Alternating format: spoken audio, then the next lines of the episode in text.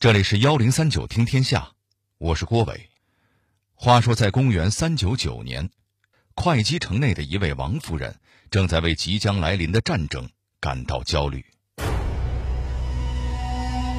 听说叛军的兵马已经快要到城外了。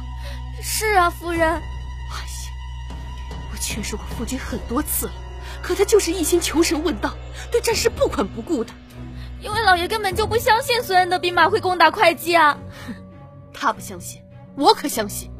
起兵谋反的人怎么会因为信奉五斗米教而放弃攻城呢？简直荒唐！那那现在如何是好呢？你去挑选一些身强力壮的家丁，我亲自训练他们。万一真的出现什么不测，也能派上一些用场。奴婢这就去。听到这儿。您可能会感觉奇怪，这位王大人怎么都兵临城下了，还整天求神问道的？倒是这位王夫人为战事操心，还要亲自训练家丁，这俩人究竟是谁呀？其实啊，这位王夫人就是王羲之的儿媳妇谢安的侄女，是东晋的一位奇女子。那她究竟有着怎样传奇的一生呢？她有着怎样让人啧啧惊叹的才华？如此优秀的女子，为什么会嫁给一个无用之辈？五斗米教是什么教派？叛军究竟有没有进攻会稽？才女训练的家丁能否在危难之时解救他们呢？幺零三九听天下，郭伟跟您聊聊东晋女名士谢道韫的故事。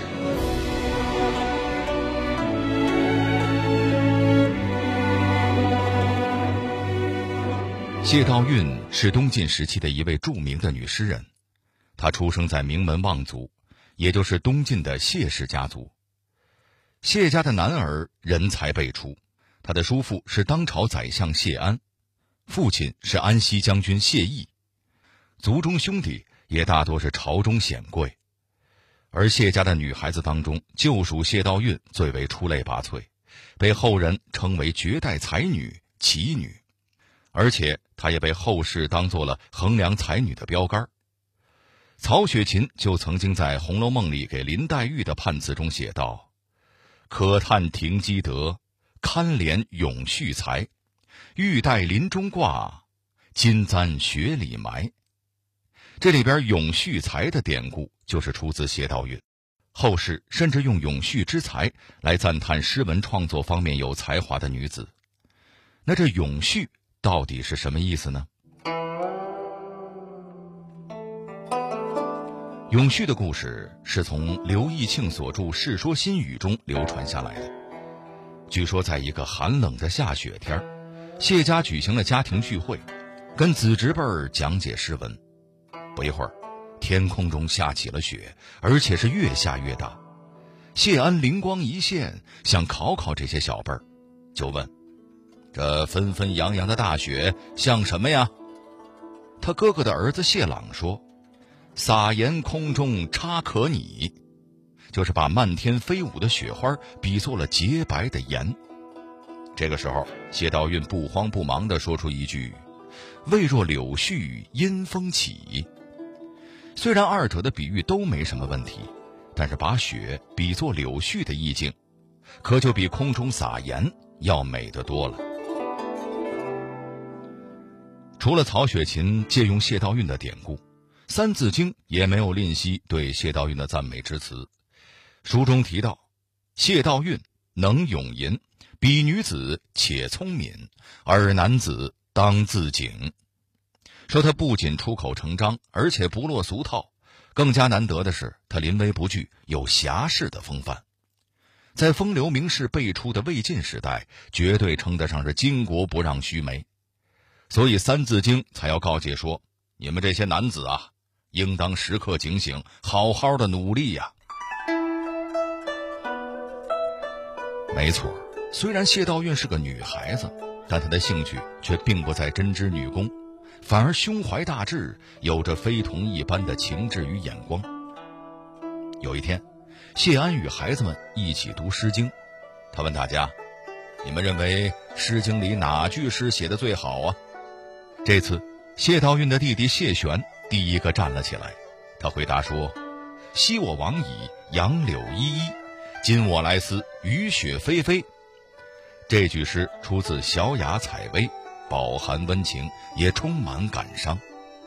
但谢道韫却说：“《诗经》三百篇，我偏偏喜欢‘疾抚作颂，目如清风，众山浮咏怀，以慰其心’。”这句诗出自《大雅·争民》，是周朝老臣忧心国事的咏叹。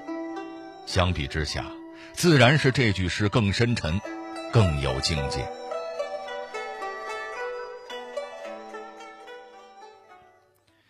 听完这些故事，相信您也发现了，这姑娘相当不简单呀。可能她压根儿就没把自己当成个女孩子，不仅读书刻苦，不仅严格自律。还会像老大哥一样监督自己的弟弟。他弟弟谢玄从小身体就不太好，因此家里的长辈特别的溺爱他。久而久之，这孩子就沾染了一身的纨绔气质。有一阵子，他特别喜欢带着紫罗香囊招摇过市，谢道韫简直是忍无可忍。终于有一天发作了，他狠狠地骂了谢玄一顿，说：“你为什么这么不上进呢？”是因为太沉迷俗物，还是天资有限？谢玄听后非常惭愧，从此奋发努力，成为了一代名将。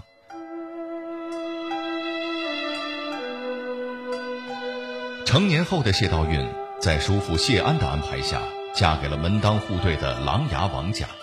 但是，门当户对的姻缘，并不意味着情投意合的爱情。才华斐然的谢道韫。究竟遇到了怎样棘手的婚姻难题呢？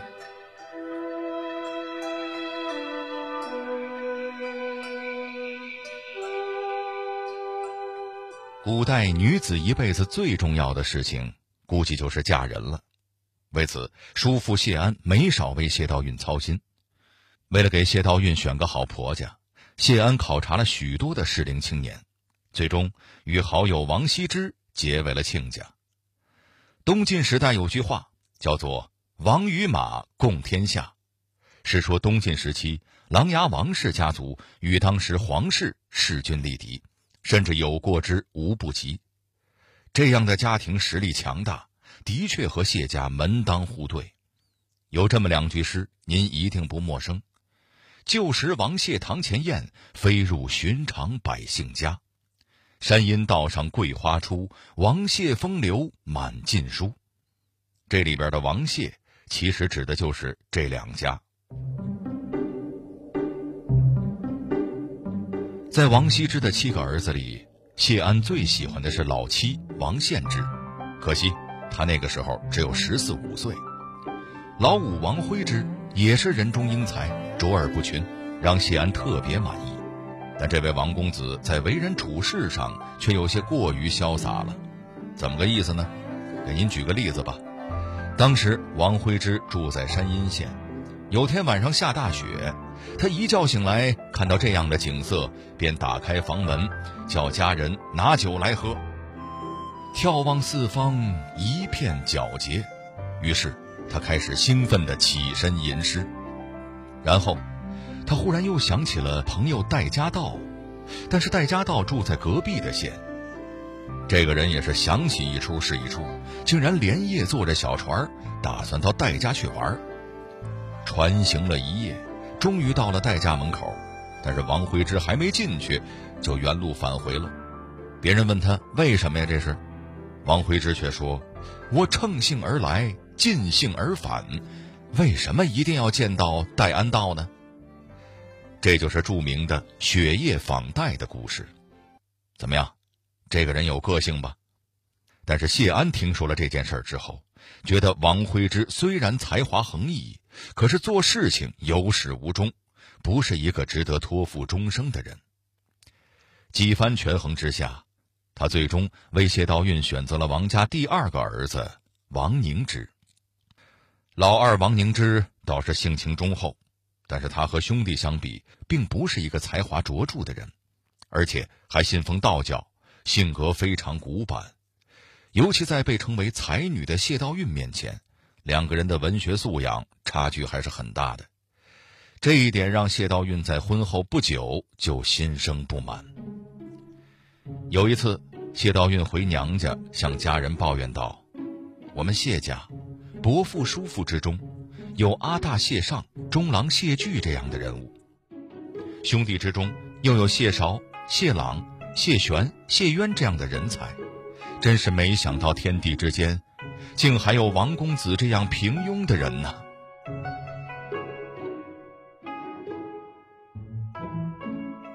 不过，尽管谢道韫的眼光比较高，对丈夫胸无大志也不太满意，但也没有使什么小性儿，而是识大体、顾大局，跟叔父私下抱怨一下就完了。回到王家，该怎么着就怎么着，恪尽妇道，做得又得体又大度，一直是王家公认的好媳妇儿。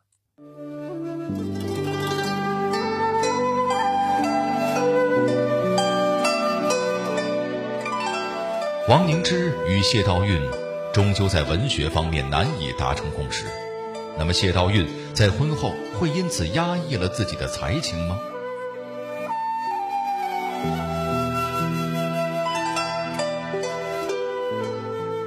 实际上，虽然王凝之没什么大本事，但王家的文化气息还是让谢道韫非常喜欢的。王凝之也没有限制谢道韫。并没有要求他作为人妇在家中相夫教子。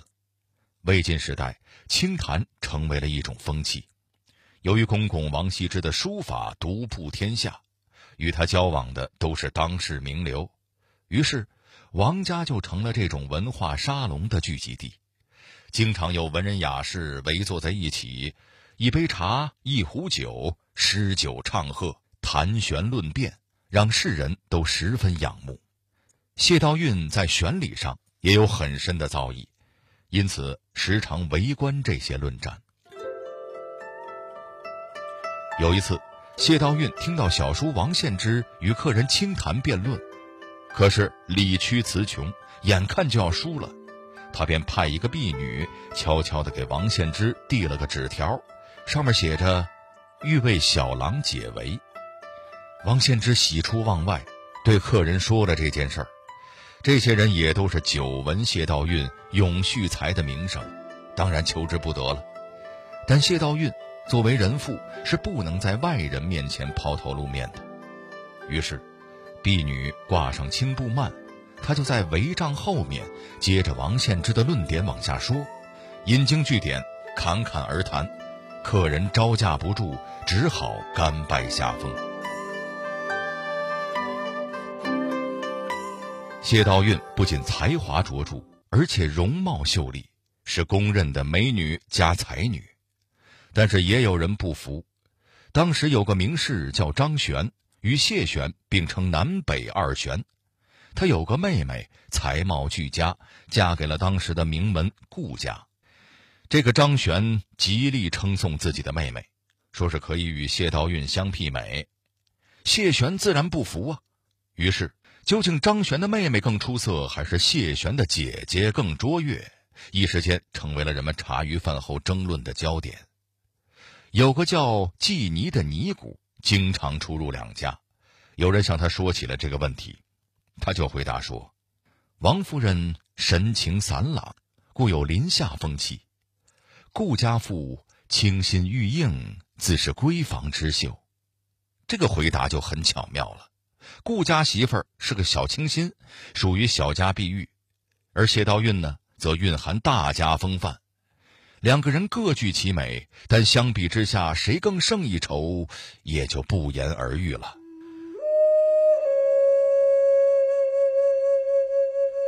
作为王羲之的儿子，王凝之不仅在文学上略显平庸，更是因为无能引来了杀身之祸，还差点牵连了谢道韫。这究竟是怎么回事呢？公元三九九年，孙恩起兵造反，兵锋直指会稽，而此时的会稽内史正是谢道韫的丈夫王凝之。按理说，敌军进犯，作为地方长官，应该组织人马御敌才对。可是他既不出兵，也不设防，反而异想天开。寄希望于他深信的五斗米教，那这是个什么教派呢？五斗米教，又称天师道，是道教最早的一个派别，在东汉顺帝时期，由张道陵在今天的四川成都鹤鸣山创立。凡加入此道派的人，必须上交五斗米，所以就有了这个名字。王凝之对于五斗米教可谓是深信不疑，恰好叛军头领孙恩也是此教的信徒，于是他更加坚信孙恩不会真的攻打会稽。哎，也不知道他是哪儿来的这种自信。即便是今天，同一个民族、同一个信仰之间打得你死我活的战争还比比皆是呢，亲兄弟还明算账呢，这点道理谁不懂啊？所以把谢道韫急的呀。她苦劝丈夫组织兵马修筑工事，以防有什么不测。可是王凝之却一心求神问道，对他的建议置之不理。谢道韫没办法，只能自己挑选家丁，日夜训练，希望在最后关头可以助丈夫一臂之力。很快，敌军兵临城下了。直到这个时候，王凝之才反应过来，孙恩这可是玩真的呀。那王凝之是不是马上领兵作战了呢？并没有，官署一日三报，请求出兵抗敌。没想到他却死性不改，竟然说：“我已经请来了鬼兵，把守住各处要道，孙恩的叛军根本攻不进来，你们就放心吧。”于是，战事的结果可想而知，孙恩轻轻松松地攻下了会稽城。烧杀抢掠，无恶不作，城中顿时沦为了人间地狱。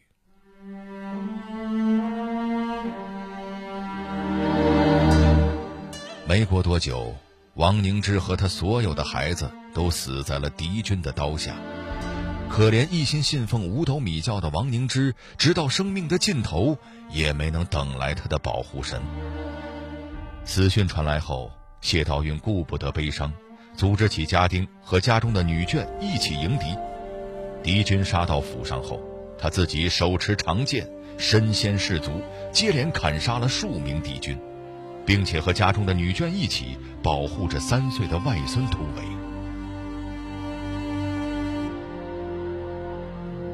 但是敌我力量到底太过悬殊，况且谢道韫一介女流之辈，哪是见惯战场杀伐的士兵的对手呢？最终，敌人还是活捉了那个三岁的孩子，并威胁谢道韫说要杀了他。谢道韫虽然战败，但并没有因此慌乱。他昂然说道：“如果你们非杀这个孩子不可，就踏着我谢道韫的尸体过去吧。”孙恩早就听说过谢道韫的才名，见他大义凛然、临危不惧，被他的气势震慑到了。又想起自己刚刚杀死了王家数名子孙后代，于是就网开一面，放了他和外孙。从此，谢道韫就回到会稽，独自生活。这场战乱带给谢道韫的伤痛是永久的，不仅失去了丈夫和儿女，谢家的许多族中子弟也在这场战乱中或死或伤，人丁凋零。面对家破人亡，已经年过四十的谢道韫，反而过起了从容平静的生活。他仍然不断诵读诗书，以教授他人课业为乐，桃李满堂。史书上没有记载谢道韫的生卒年份，所以我们并不知道他活了多少岁。其实这些并不重要，重要的是，他让后人知道了什么才是真正的魏晋风度。从他身上，我们可以窥见那逐渐消失在时代深处的一缕芳华。他就是那缕芳华里的最后一丝遗韵。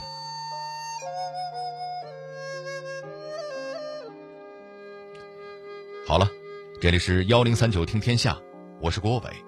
最后，我代表节目编辑尹世林、程涵，小剧场配音七二九声工厂的赵艺彤、赵爽，感谢您的收听。如果您想和我们沟通交流，获得听众福利，欢迎您关注微信公众号和新浪微博“幺零三九听天下”。